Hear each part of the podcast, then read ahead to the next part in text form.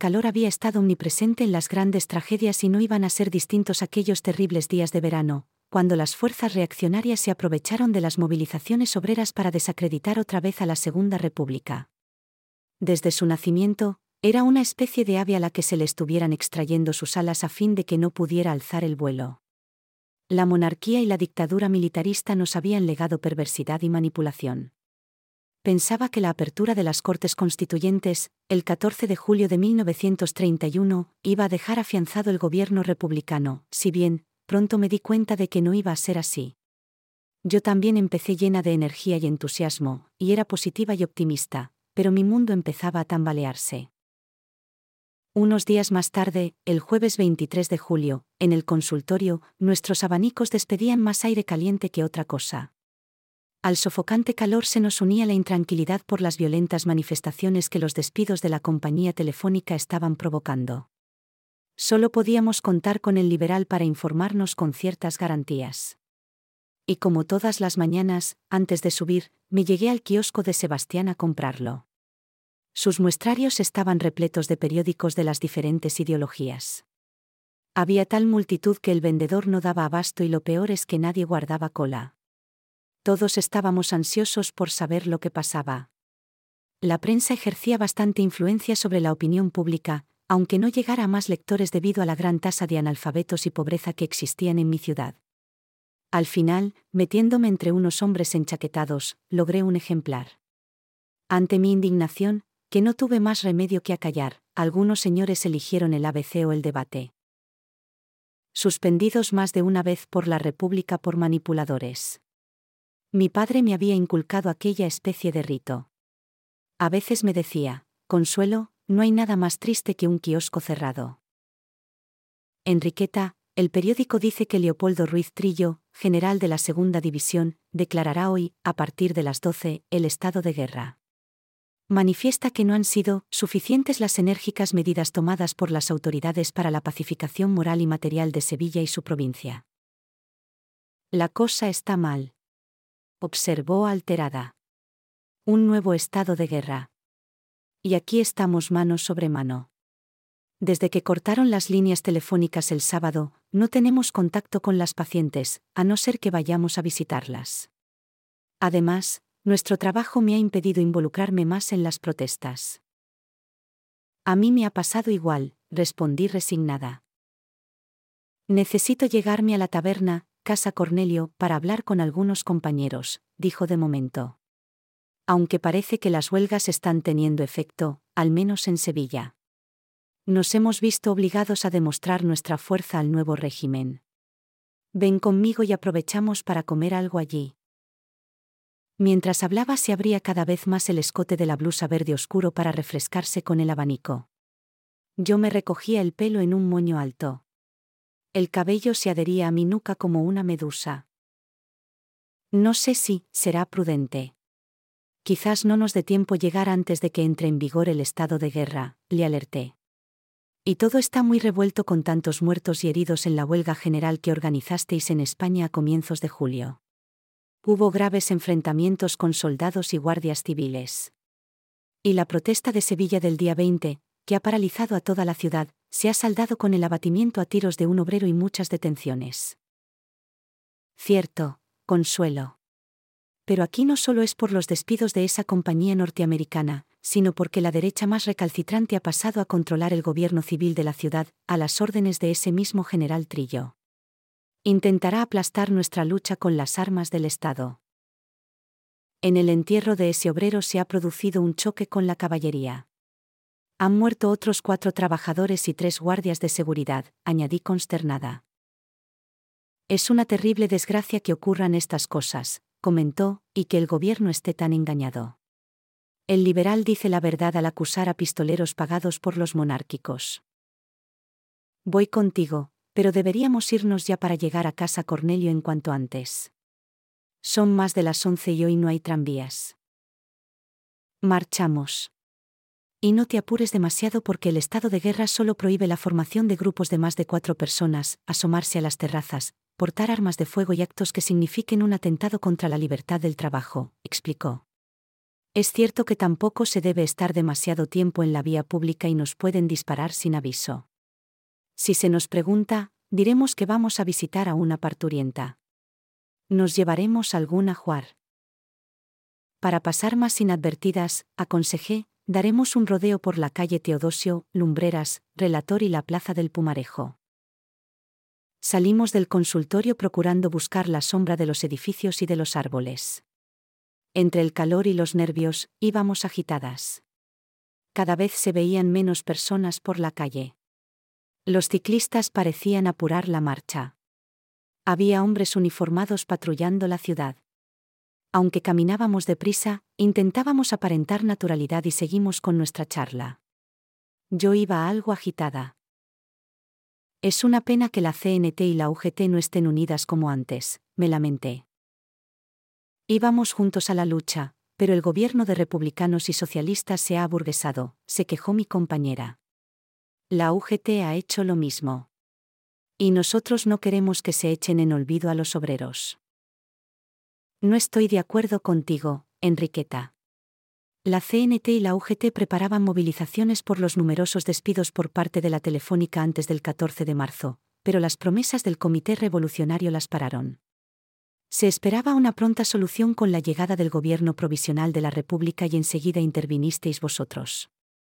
Las cosas no son tan fáciles cuando se está gobernando con tantas corrientes en contra y hay que tomar decisiones. Me sentí aludida por estar afiliada al Partido Socialista y a la UGT, pero no le negaba la razón. Enriqueta era una verdadera activista no solo luchaba por el asociacionismo en nuestra profesión para protegernos de tocólogos, practicantes y del intrusismo, sino por los derechos de todos los trabajadores. Yo no era muy diferente a ella, pero me faltaba su pasión. Aún vivía en un mundo de ideales y proyectos juveniles. No hemos comentado, añadió Enriqueta, la otra noticia sobre la muerte a tiros esta madrugada de cuatro compañeros míos en el Parque María Luisa les aplicaron la ley de fugas cuando intentaron escapar al cambiar de la furgoneta policial que los trasladaba del gobierno civil a una prisión militar. Es todo muy extraño. Sí que lo es, asentí. Hacía verdadero fuego en la ciudad. El sol parecía guardarnos agazapado cada vez que teníamos que dejar la sombra para cruzar alguna calle. Ya cerca de la plaza del Pumarejo, vimos a dos miembros del cuerpo de seguridad de la Guardia de Asalto apostados en Aniceto Sáenz. Reconocí enseguida su mono azul mahón, el mismo que usaba Eusebio, que también tendría que estar por las calles. ¿Dónde van ustedes? Nos preguntó autoritario uno de ellos. Acaba de comenzar el estado de guerra. Lo sabemos, respondí yo, en lugar de Enriqueta temía que su voz les sonase insolente. Somos matronas y vamos a auscultar a una de nuestras pacientes, que está ya cumplida. No nos ha podido llamar porque nos hemos quedado sin línea telefónica por la huelga. Muéstrenme su carnet de colegiadas. Siempre los llevábamos con nosotras y no hubo problema. Tras mirarlos detenidamente y, con poca cara de amigo, ordenó. Está bien, Sigan adelante, pero no se entretengan. Cuando observamos que se marchaban, dimos la vuelta por la calle San Luis y arribamos, por fin, en Casa Cornelio. Respiramos aliviadas. El local estaba abarrotado. Alrededor del enorme mostrador de pino marrón oscuro, demasiado alto para mí, había mucha gente de pie. Era la hora del vermut con sifón. Los camareros vestidos de chaleco negro y camisa blanca lo servían con pericia. Alguno, con la escalera, se subía a la estantería de cuatro niveles repleta de botellas. ¿Es aquí donde nos querías traer el día de nuestra graduación? Este lugar tiene algo de magia, comenté. Sí, pero Eusebio se negó. Quería presentarte a Ramón y a Paco Mazón, dos de los cinco hijos de Cornelio. ¿Quién es Cornelio? Le pregunté interesada. Fue un rico industrial de Santander que tenía tiendas de ultramarinos y puso la taberna. Estos dos hijos la regentan desde que murió su padre. Aquí duermen los dependientes, que son internos. Ah, mira. Allí están Ramón y su hermano. Paco es el más alto. Los vi. Ellos no llevaban chalecos, sino camisas con corbatas negras. Las personas con las que hablan parecen muy alteradas. Hay gente herida, indiqué. Quizás han escapado de la policía. Ellos los ayudarán. Ramón fue secretario del Comité Regional Andaluz de la CNT, aunque después se adhirió al Partido Comunista. La dictadura de Primo de Rivera lo detuvo varias veces por repartir hojas antimilitaristas. Fue una pena que abandonara el sindicato. Su hermano Paco sí siguió con nosotros. Ambos son grandes amigos míos. Parece que has estado aquí otras muchas veces, Enriqueta, me extrañó. Así es. Ambos hermanos, continuó, están bastante bien informados. En la taberna se sabe todo. Nos acercamos. Ramón hablaba con ellos intentando tranquilizarlos. Aquí estáis seguros. Ponles una gaseosa para que se refresquen, pidió a un camarero. Gracias por acogernos, dijo uno de ellos. Nos dirigíamos al cuartel de la Guardia Civil del barrio de la Calzada, en la Plaza del Sacrificio, pero nos dispersaron a golpes. Solo unos pocos pudieron seguir. Queríamos protestar por la violencia con la que ese cuerpo reprime nuestras manifestaciones. Hay decenas de muertos y de detenidos, dijo otro de ellos. El gobernador ha convertido en cárceles los sótanos de uso militar en la Plaza de España y un barco atracado en el puerto. Sosegaos ahora, les pidió. Al ver a Enriqueta, los dos hermanos se aproximaron y le dieron un abrazo. Saludó Ramón. Os quiero presentar a Consuelo, mi compañera. Os he hablado algunas veces de ella. ¿Qué tal? Nos alegramos mucho de conocerte, manifestó Paco. Bien, aunque no sean buenos tiempos, respondí resignada. Hemos venido desde la consulta desafiando el estado de guerra, contó Enriqueta. Quería hablar con vosotros. Solo sabemos lo que ocurre por lo que leemos en el periódico. Estos compañeros que han estado en las manifestaciones acusan a los monárquicos de dispararles y provocar a los guardias del orden público. ¿Y lo de la matanza de los obreros en el Parque María Luisa? Le pregunté. ¿Qué ha pasado en realidad? No fue intento de fuga ni nada que se le parezca, sino un asesinato premeditado, respondió su hermano Paco. Han sido las fuerzas paramilitares se permitió a estos extremistas de derechas que se aprovecharan de la situación cuando se vio que los cuerpos de seguridad no estaban preparados para afrontar el problema. Han actuado como voluntarios y no solo en el parque. Se hacen llamar Guardia Cívica. Al mando está el capitán Manuel Díaz Criado, un africanista brutal. Yo me sentía incapaz de asimilar tanta iniquidad. Sin duda, a pocas semanas de proclamarse la República, añadió Ramón, se está fraguando una conspiración de los sectores monárquicos, de fuerzas represivas como el ejército, la Guardia Civil y la policía, al igual que del Poder Judicial y de la prensa. Aquí en Sevilla son muy poderosos. Pero, ¿y los dirigentes de la ciudad? preguntó Enriqueta. Bastos, en el gobierno civil, y Trillo, como máxima autoridad militar, son manifiestos enemigos de la República y quieren reprimir al movimiento obrero, en especial a comunistas y anarquistas, apuntó Ramón. Eso es muy grave. Exclamé horrorizada. ¿Cómo puede la República mostrar esa debilidad y dejar al mando a esa calaña de personas? Se han aprovechado de que Maura ha convencido a Largo Caballero y a Hazaña de que se está dañando la imagen de la República y de que hay necesidad de acabar con las huelgas, indicó Paco. Y lo peor es que la justicia civil ha quedado supeditada a la jurisdicción militar, se quejó Enriqueta. Sobre las dos y media entraron dos guardias civiles en la taberna y, en medio de todos, uno de ellos gritó. Tienen que desalojar el local en tres horas. Vamos a proceder a cañonearlo. Tenemos orden directa de Miguel Maura, el ministro de Gobernación. Esto es un nido de anarquistas. Sabíamos que el mandato no procedía de Maura, sino de Bastos, pero poco importaba. Al oír aquellas palabras, se creó una gran confusión. Yo estaba despavorida. Nos asomamos cuando los guardias iban saliendo y vimos un cañón apostado en la explanada delantera del Hospital de las Cinco Llagas con seis soldados alrededor. Apuntaba a la taberna. Esto no es ningún antro de anarquista, replicó Enriqueta enfurecida. Aquí también acuden hermanos de la Macarena de la parroquia de San Gil y muchos médicos y alumnos del Hospital de las Cinco Llagas. Y no hay ninguna habitación oculta ni estamos conspirando, agregó Ramón. Si no se callan, les detendremos. Y aprovechen bien el tiempo para coger sus pertenencias. Gritó el otro guardia civil. Enseguida los dueños del establecimiento y los camareros empezaron a recoger lo que podían. Todo iba a ser destrozado a cañonazos. Muchos clientes salieron corriendo de allí. Nosotras dos y algunas otras personas nos prestamos a ayudar y a poner en fardos lo que se nos iba indicando. Ramón y Paco fueron a la vivienda colindante para avisar a sus familias, que empezaron a salir con algunos enseres. Tenían varios hijos. Entretanto, la Guardia Civil junto a la caballería del ejército cortó la circulación en los alrededores de la Macarena. Pasaban unos minutos de las cinco de la tarde cuando pudimos alejarnos deprisa por la calle Becker. No obstante, nos detuvimos al oír los primeros cañonazos, que no dejaron de caer durante media hora. Con cada uno de ellos, mi corazón se zarandeaba de su letargo.